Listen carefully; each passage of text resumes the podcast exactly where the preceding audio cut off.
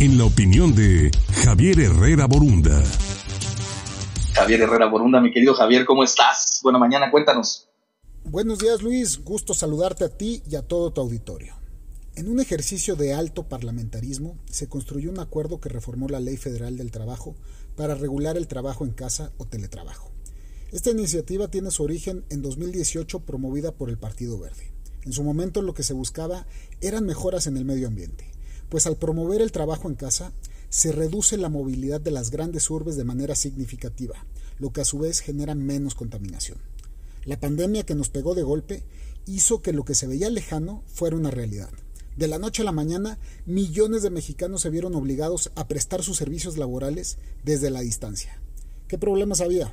Bueno, pues de entrada no existía ni una definición de qué significa trabajo a distancia o teletrabajo, situación que ya de entrada queda enmendada y hoy da certeza si eres empleado o no. Se abre la puerta para que se pacten esquemas flexibles en los contratos laborales, para establecer lugar y la cantidad de horas en que el trabajador estará a disposición del patrón sin que se excedan los máximos legales. Se impone la obligación al patrón para que brinde apoyo, equipo y capacitación al trabajador a distancia.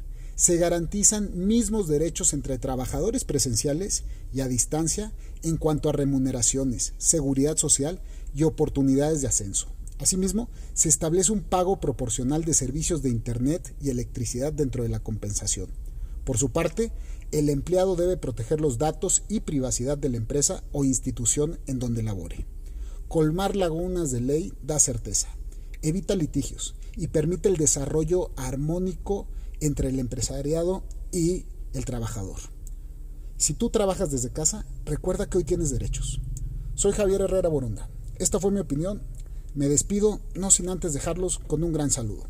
Gracias.